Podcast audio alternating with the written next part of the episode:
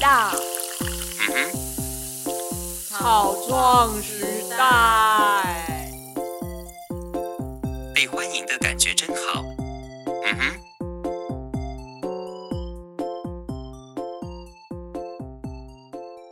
阳光、沙滩、海浪，还有一位海姑娘。露露是一位潜水教练，黝黑的皮肤加上身形匀称，就是在海边有一段生活经历的最佳证明。热心助人，笑声爽朗，柔和的教学缓解了学员的紧张情绪，不怕生的个性，随时认识新朋友，接受各种生活中的挑战。所以，那你在这一段时间里，都没有质疑过自己这份工作跟你前进的方向吗？那时候对我是都没有，而且因为那时候我前男友嗯 也是潜水教练，所以就会有一个人，你就会觉得哎，两、个人一起都是在这个环境工作，然后都是一起往前走，就会觉得还好，嗯，很安心。很安心，就有一个人陪着你啊。那后来就是分开啦，那你都没有就是想说，呃，很孤单，你要自己去认识不同圈子的人，而感到害怕吗？可是应该说也要感谢他，因为他带我进了这个圈子，然后我那时候也认识了一些人了。然后哦虽然后来分手了，但是呃认识的人还是在嘛。然后再加上也自己独立了一段时间，在这个行业，你就会觉得说，哎、没有想象中那么困难。然后你也算慢慢习惯这种生活模式，因为对我来说，我觉得这个工作你要说它很赚钱吗，也没有。可是就是真的是比较快乐，嗯就是工作的环境跟那个氛围，你是开心的。对啊，就以人体来说，就是有出去外面看大自然的世界，身心都会比较平衡，这是、这是正常的，而且嗯。就是大部分的时间都在晒太阳，对，所以就是那个对身就是正向的情绪是很有帮助。对，然后所以就很开心，每天都是看着那个蓝天白云。你刚刚说晒太阳，突然想到晒太阳可能是他们不太想要的事情，因为他们每天都是曝晒在太阳，整个身体就变得黑黑的。而且我跟你说，在海里晒太阳就是会不知不觉的，因为在你泡在水里很凉嘛，嗯，但太阳一直晒，嗯。所以你也不会觉得哦好热，像在岸上一样，因为你下面就是都是水啊，所以晒着晒，然后就变超黑。对，我们每次跟露露聚会的时候都发现，嗯、你怎么又变黑了？嗯好黑哦、嗯。可是有太阳会比较开心，因为没太阳代表天气不好，那这样子上岸就会觉得很不舒服。哦，然后能见度也会影响啊。对啊，因为有光照的话，一定是比较明亮，大家应该都可以体会天气不好的海水长怎海边长怎么就样就，暗暗的、很可黑黑的怕。。应该也不会建不建议下水了吧？嗯，不会，其实下雨天对潜水没有影响，但如果打雷就还是不要下水。对啊，万一雷打到水水面上，嗯，它会扩散，所以是你是不会被电到啊。可是如果你刚好被雷打到，就会出事。很可怕 哎、好，我我们来顺便来讲讲，就是在海里面到底会遇到比较多有多少的紧急状况这样。你说比较紧急的状况对啊嘛？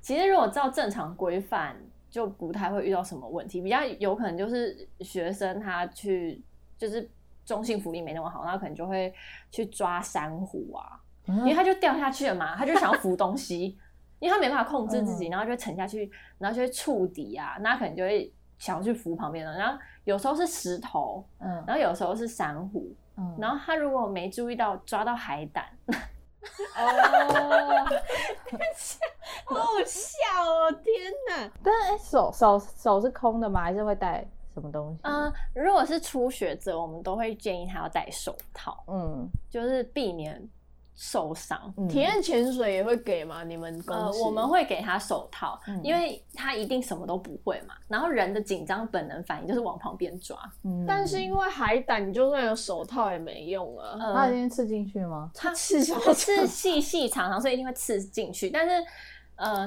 至少他去扶。扶石头的时候，嗯然后上面可能有些藤壶很利，它至少不会被刮到，或者是不小心哦碰到有毒的生物，它不会直接接触到皮肤。嗯嗯，对，所以我们都会跟他们说下手要轻柔一点，你一用力一定什么都会受伤。它一般那珊瑚，珊瑚断了，珊瑚很难长、这样欸。是不是要赔钱啊？呃，不要要赔给谁？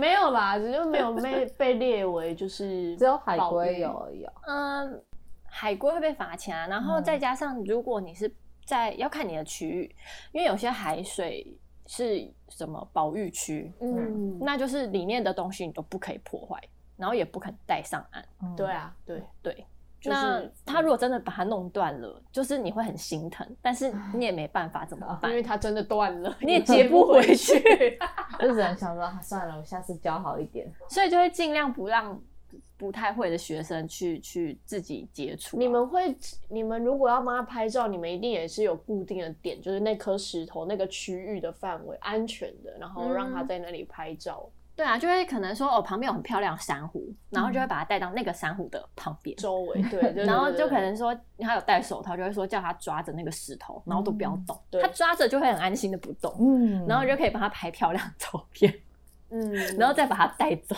你目前在那边工作啊，你看到最漂亮、最漂亮的画面印，象深刻的事情，我觉得最漂亮、最漂亮是有一次我们去龟山岛，嗯带团去那边玩，然后嗯，牛奶海是海面上很漂亮，但下水就是白白的、雾雾的，哦。然后就只有它那边一种特别的螃蟹叫怪螃蟹，然后就没其他东西。但是除了那个牛奶海龟，就是龟山岛，它旁边另外一边侧边也可以潜，然后我们有去那边潜。嗯它那边有一大片，就是那个叫做小丑鱼岛、哦，小丑城，然后它的海葵大概比这张桌子还要大，就比办公桌还要大。就是肯定会有那种好几千年的那种大大型珊瑚跟海葵，这个的那种感觉至少可以坐六个人呢。它还要再更大，然后每一只小丑鱼都长得跟你的巴掌差不多大，然后很多。嗯，然后那时候你去看它，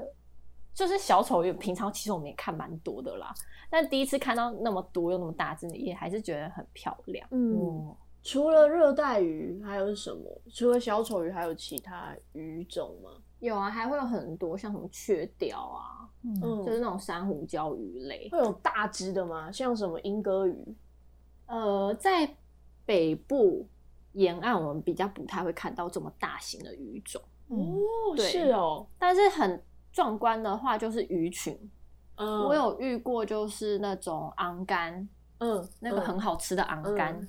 嗯那不要自己去捕，好要吃去那个 去菜市场买。OK，它就是他们会季节到了会一整群游进来，哦，然后就是真的是超大群，然后你就会觉得很像在国外的感觉，然后被鱼群包围我。可以懂，他就会从你旁边游过去哦。对他们不太怕人，哇因为我们潜的地方是算是保育区，嗯然后它就是那边是不可以捕捞的，嗯嗯，对，所以他们就会游进来，然后可能产卵啊或什么，然后这样游游游，然后都会在那一片，我们就会带学生去看。所以那边的水非常清澈吗。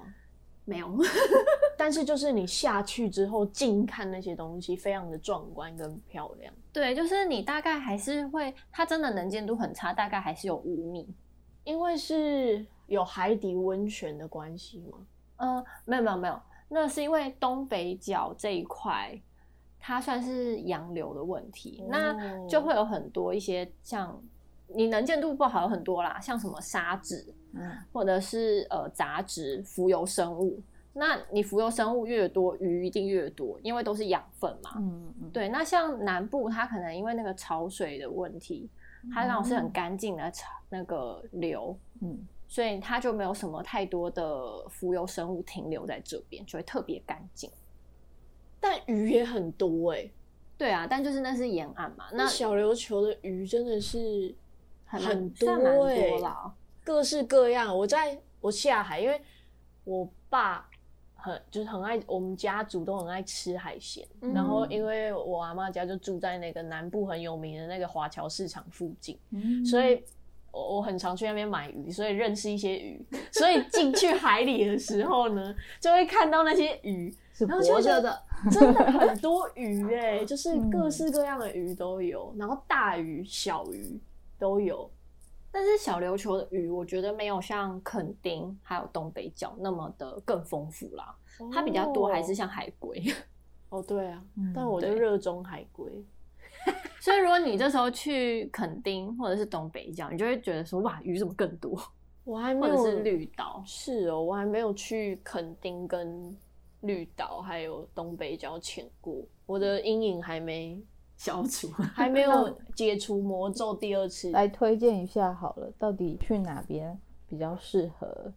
就是你你有什么需求的话，你要去哪一边的海域这样？嗯，像如果你想要拍，我们有很多人是拍照的嘛，然后嗯拍、我们会说它叫拍微距。微距的话就是拍那些很小的生物，哦，对，那那种的话就会建议像去呃东北角，嗯因为它就有很多小生物，嗯然后种类也蛮多的。然后再来就是像小琉球就是海龟，嗯，所以蛮适合一开始初学者。他因为他紧张，他也看不到小东西，嗯他看到海龟就会觉得很兴奋，那就可以去小琉你现在球。要不要挑战小琉球？我小琉球去很多次啊，哦，而且我就是有阴影的那一次就是在小琉球。好，那换一个地方。对反正后来我去小琉球都是浮潜而已，哦我就没有就是去水费。嗯因为小琉球你在陆地上都可以看到海龟，对啊，它会上来换气。对你就是可能站在港旁边，然后就哎呦海龟海龟，哦，对对对对对，哦对就是你不用下水看得到海龟，很多只哦。因为海龟它就是在浅的地方啊。对它海龟不会在太深，因为它需要换气。嗯，对，所以如果你去小琉球没看到海龟，这才叫厉害。对，真的。我最高那时候我第一次去小琉球，嗯，我大概前三天都没看到海龟吧，然后那边当地的教练全部都跟我说，你如果第四天还没看到海龟，我们要颁奖给你了。可以买乐透，真的哎然后就跟我说，你拍照的地方后面全部都海龟，然后我就说没有啊，没有，没看到半只。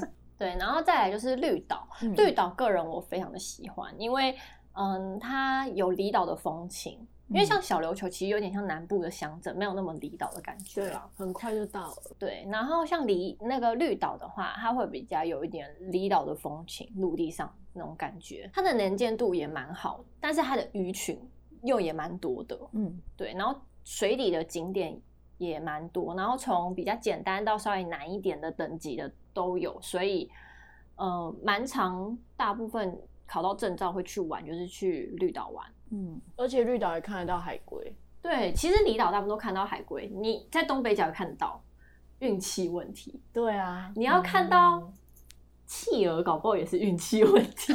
真的假的？等一下，他是迷路了吗？上次东北角就有那个啊小海豹，是哦，它游到港里面。啊，那这样是不是有一点就是气候，就是、啊那时候还在想说是不是什么水族馆逃跑的海豹？哦，哦，野柳有一个那个海海洋馆，对啊，我就说想要看海豚也看得到哦。嗯 要不要赶快把他们送回去啊？没有，可是后来就是有专家去看，然后最后他也就是又又游走，也不知道那一只是不是，因为也是有真的有真的动物可以从很远的地方游到其他嗯地方，哦这也是有可能的。嗯，就是我我很佩服，我很喜欢海龟的有一个点是。从，比方说，它现在平常就生活在小琉球，但它产卵的时候，它就游到菲律宾诶。嗯，它就是要回到它出生地。对，他怎么记得他出生地，然后回到他出生地产卵，然后他再回来诶，嗯回来他生长的地方，很强诶。然后他就一个人哦，一个人游哦，他不是龟群哦，哦，对，超强的诶。就还蛮多这种新闻，说什么游了好几百公里啊，好几千公里，就为了回去产卵。对，所以你们是跟踪那只海龟才知道，就是会有一些专业有一些那种团体，然后会会有研究团体嘛，嗯然后他们可能就会帮他就是打发射器啊，哦就装追踪定位。，对，嗯然后去研究他们的生活习性。因为海龟保育现在也是一个很热门的议题嘛。对，因为台湾海龟是保育类，但有些国家像菲律宾，他们就是是可以吃海龟。就是每每一个国家的保育的法规不太一样，嗯因为像台湾猕猴在台湾也算是保育类，嗯。可是在国外就可能就可是一以吃。般，对，嗯，好，对啊，像我昨天就看到了一个国际新闻，就是在某就是就是呃黑人族群的某一个国家，嗯，然后他们就是沿岸的居民，就是靠吃海龟肉而生存，然后死，嗯。结果就因为海龟就是的肉有毒素，因为他们都吃海藻嘛，就是石头上的青苔，对，对然后还有什么水母，对之类的，但所以吃进去有毒了，他们可能肉就会有毒素，然后就死掉。然后我想说，那干嘛吃海龟？奇怪。但因为在台湾就是海龟的保育类，我就觉得很稀有。但对他们来说，那边可能就是他们的环境啊、他们可能有些就是多到让他们觉得破坏到自己的生活，可是，唉，也有可能是人类破坏了他们的生活。对啊，，海龟像海豚也是，对。日本好像最早以前也有吃海豚，现在还血是啊。海啊，现就是，哎、我记得台湾已经有豚禁法了，就是不能再让海豚那些去表演。嗯，我也是蛮希望，就是人类不要去过度的。增加自己的娱乐，对啊，因为其实这是一个循环，你把它们吃完之后，这个食物链就少了一个东西，嗯，它就没办法在脸上。那最终返回到自己身上的，就是那个报应是在你自己身上。不是重点是可以吃的东西已经够多了，到底是为什么还要再去吃它们？嗯我觉得是你为了生存去吃东西是合理的、啊，可是不需要为了去吃而吃。嗯对啊，或者是延续某一种传统，然后要持续这个文化，我就啊很不能理解。但如果是他们当地真的没有其他物质可以生存，他只能吃这个，那我觉得就算他吃的是对我们来说是保育类的东西，那也还是可以接受，因为他必须他是生存，嗯嗯生存。对，嗯，印象最深刻就是龟山岛了，呃，我很想去，可是船前我觉得我一定会晕船。嗯，船潜，而且它的呃船程算比较长，嗯那个点也需要就是等级稍微好一点的人再去会比较建议。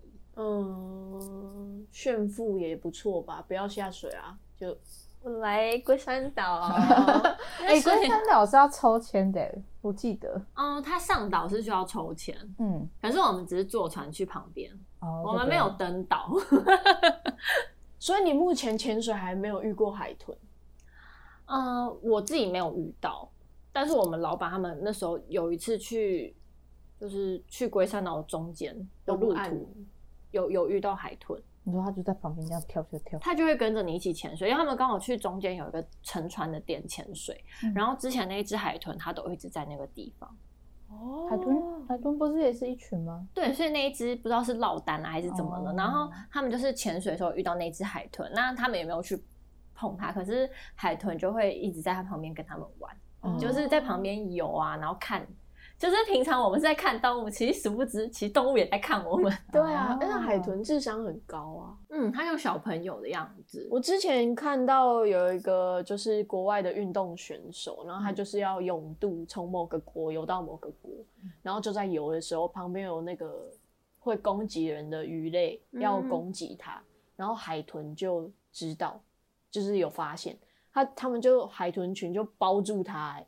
哇然后驱赶那个好像是鲨鱼吧，嗯，就把他驱赶走，然后一直护佑到那个人安全之后，他们才离开。好暖哦，对啊，嗯超可爱。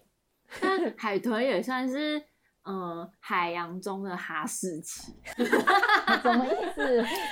他们蛮调皮的，你就会看到很多像他们会玩河豚，哈，玩对，他们会把鼻子顶哦，他们会把河豚当玩具玩，因为河豚你戳它，哦它会它会胀鼓起来起来。他们把河豚当当成球球在玩，因为可是有另外一个说法，就是他们说那个河豚身上有毒素嘛，然后他们就是海豚，他们可能比就是他们免疫这个毒素，嗯但是可能那个毒素对他们来说，就像某些毒品迷幻药？会带来精神的亢奋，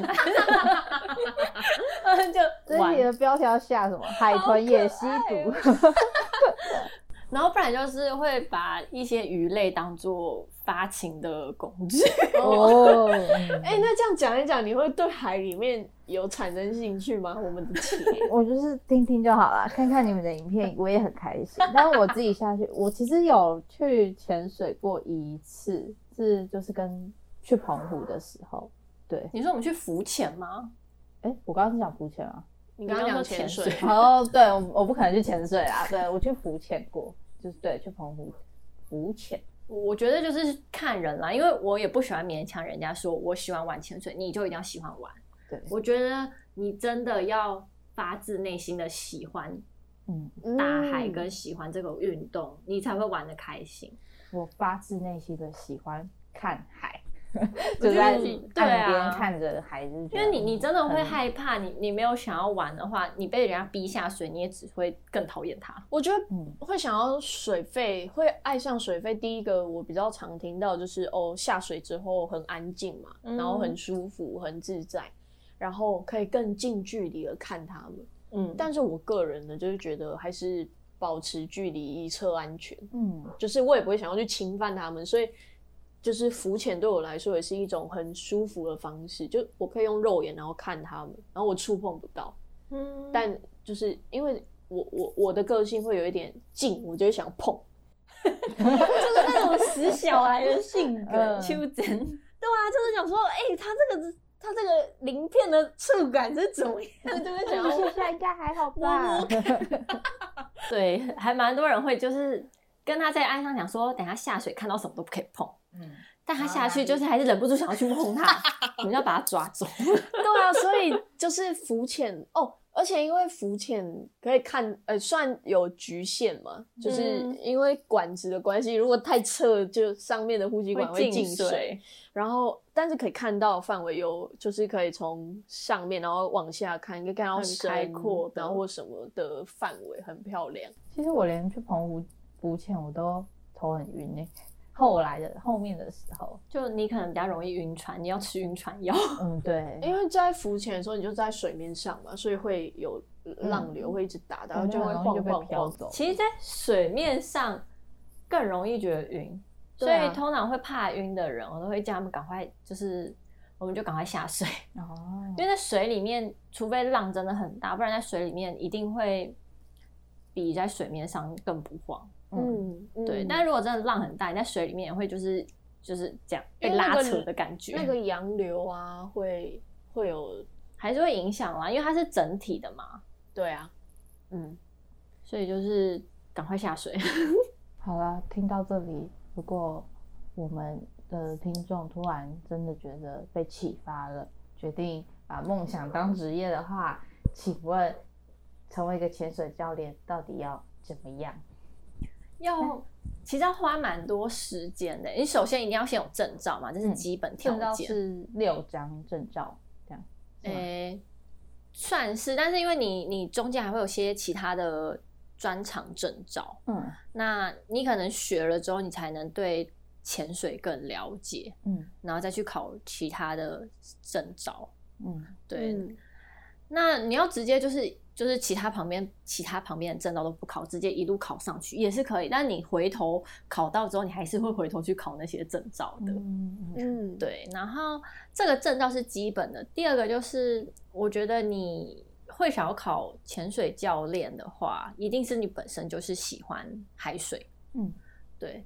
然后再来就是要有耐心，嗯对，因为其实你会遇到蛮多各式各样的人，就跟服务业一样。不能急，对不对？绝对不能急，在面对学员的时候，对你不可以急，嗯然后你又要有耐心，因为像我有遇过那种真的很怕水、很怕水的学生，那他就是为了想要克服他怕水，所以来学潜水。嗯然后那时候我们就是在水池里面陪了他半个小时到一个小时吧，嗯，就为了让他习惯水。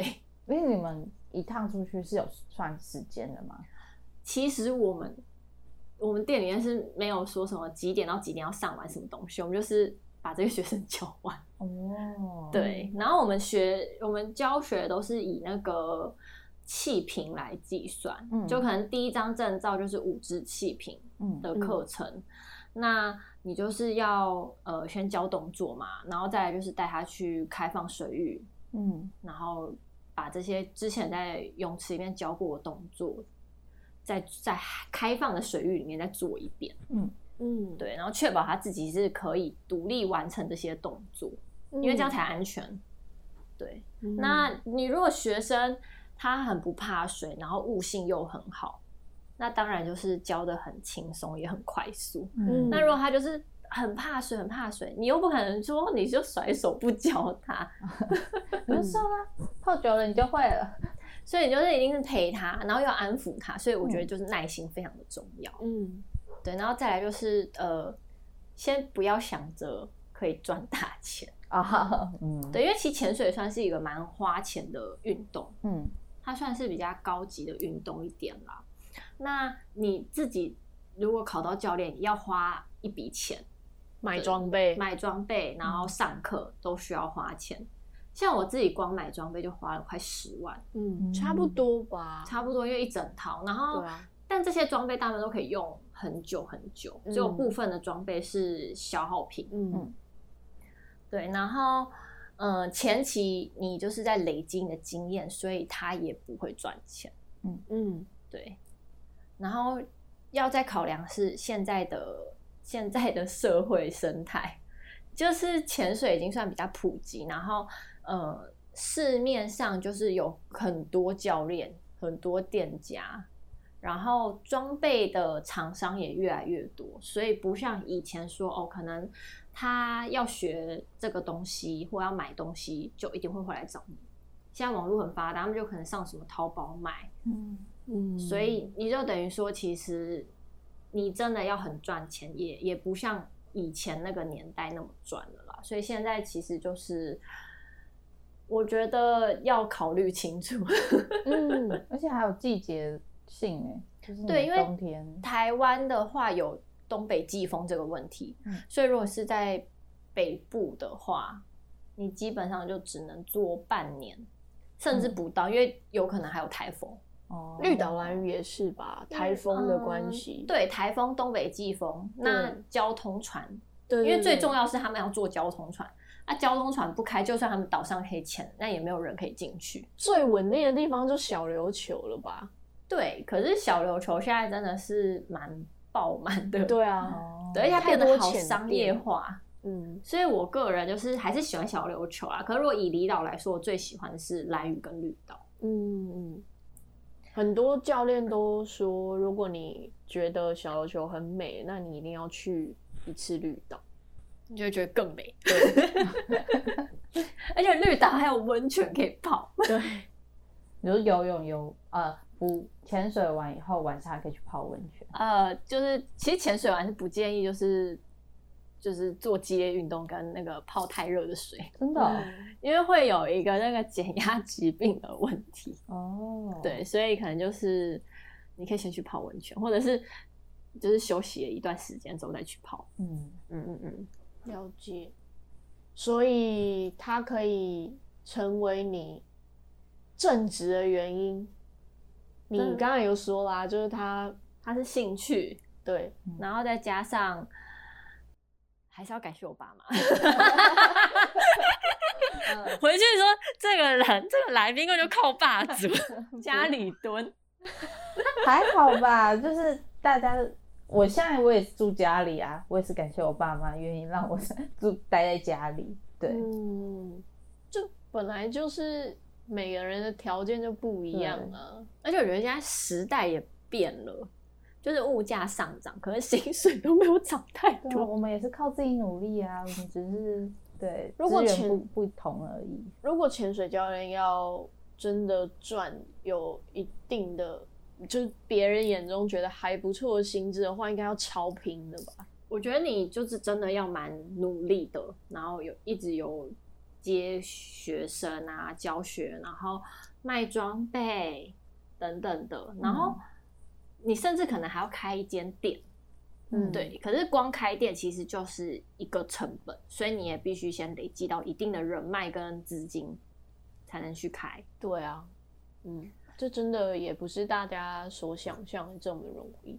当教练的话，也是要有一个特质，就是他很会照顾人，他要想得到别人还没有想到的东西。哦，对啊，你要预想到可能会发生的危险啦，或者是这个人如果他现在想做什么动作，嗯，那可能会引发什么事情。你真的危险来的时候，你是能够马上处理的，而不是啊怎么办怎么办，你 在那边慌张。所以要蛮冷静的，我觉得。嗯，哦，所以我觉得你超勇敢，就是那种 我真的不敢接触职业是有关人的相关的职业，太可怕了。嗯，就是你会有那个压力啊，所以很多人一开始就是可能嘴上就是说哦，我也想要什么教练，长大也要当教练，好开心，每天有美女看，什么比基尼美女啊，然后什么网红啊，然后什么每天都出去玩，可是其实他没有想到是。你当教练前，你要先付出什么，然后跟真的当到教练之后，并不是说就是出去玩，所以就是你工作跟出去玩还是不一样。对啊，确实。所以像很多教练还是喜欢自己出去玩，嗯嗯，因为他就少了要带人的压力。嗯，对，嗯。所以其实，在你们这行啊，像你这种会想把潜水教练当正职的人，很少吧？嗯，现在其实不多哎、因为我大部分遇到的都是把它当兼职工作。嗯，对，这样他就是还是有稳定的收入，然后又有多一项额外的赚钱的工作，然后又可以当做调剂身心的一种娱乐。嗯，，对，嗯，所以我觉得一开始，如果你真的想要考教练，你可以先尝试着就是做兼职，嗯，因为还蛮多人这样做兼职做一做，然后发现，哎、我真的适合这个工作吗？然后我做的真的开心吗？然后我再真的是全身心的放下，然后去做这个工作，嗯，所以你现在带人还会有压力吗？每一天都会有压力，嗯，就是每一次下水，你就会把它当做就是你带多少人下去，你就要把多少人带上来嘛，所嗯以一定会有压力。嗯，我们老板曾经就说过、啊，要把每一天都当玫瑰门开。很多人就会说什么七月农历七月哦鬼门对。开，我就不下水。这是台湾对潜水来说蛮影响的一个嗯习俗。因为很多人就会说啊，哎、教练鬼门开，我不下水，下个月再上课，或者什么下个月再来玩。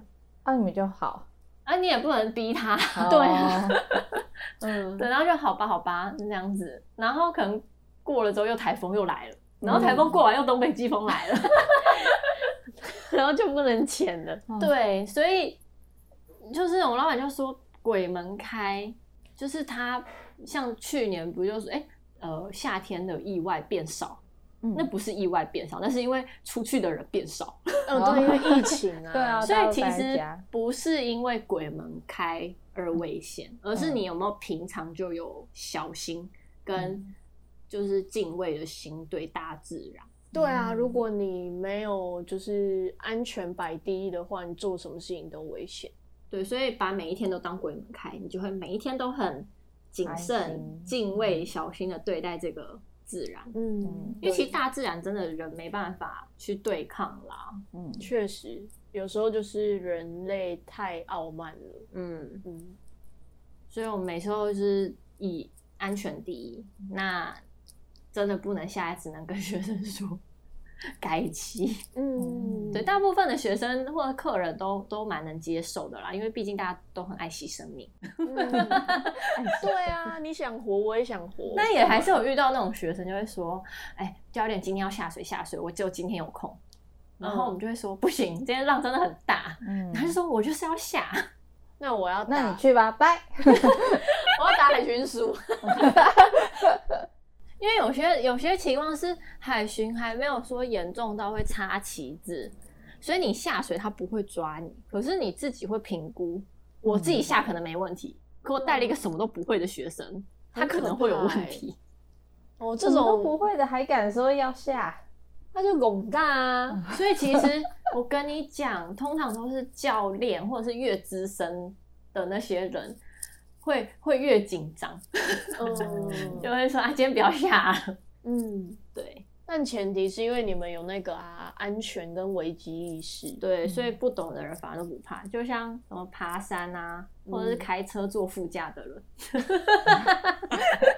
那露露，你目前到现在呢，你都没有就是对这份工作失去热忱，那你对未来还有怎么样的期许在这份工作上？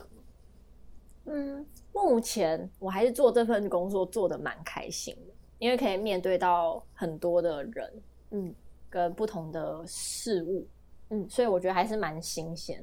嗯就工作真的是要有新鲜感啦。嗯对，然后未来吗？目前就是还想要继续做，然后看看这整个社会对于潜水这个潜水业的发展会有什么样的改变，或者是有什么样的嗯不同。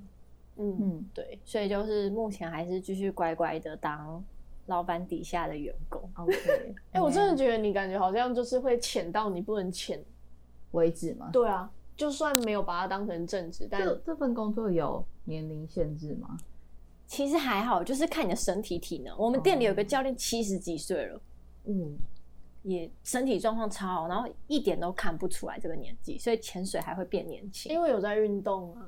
对，有运动，然后你有晒太阳，然后又潜水，嗯，对，有那个海水，所以其实皮肤会变光滑，哇，海盐的去角质。好的，我们欢迎所有的听众，如果你真的听完超想去潜水的话，联络我们，我们帮你联络露露。对，他是我们公认的最开朗活泼又有耐心的潜水教练，一定会照顾好你。嗯所以我觉得，就算我以后不做潜水教练哈，不把它当做我的正职，嗯我还是会继续把它当成一个我热爱的兴趣，继续玩它了。嗯，嗯，对，好的，我们来到最后一个问题，就是想请你分享一个作品，它可以是一首歌、一幅画、一本书、一部剧、电影。哇，那真的是超难。我最近，我最近因为我会听歌，嗯，然后它都自动播嘛，然后我就有听到一首，我觉得我蛮喜欢，好，它是那个原子邦尼的歌，哦叫那个《无神之地不下雨》。哦，就的主题曲剧，嗯对，它的主题曲就那个什么，呃，成为你的所有。嗯，对，它里面的歌词不是国语，哦。它是国语唱一唱，然后有那个原住民语，对，然后它算是电子电子乐嘛，可是它又、又很空灵。哦，好，好哦，等一下就让大家来收听，嗯感受一下那个空灵的感觉。呀，那今天就谢谢大家的收听，谢谢。拜拜，大拜家再见。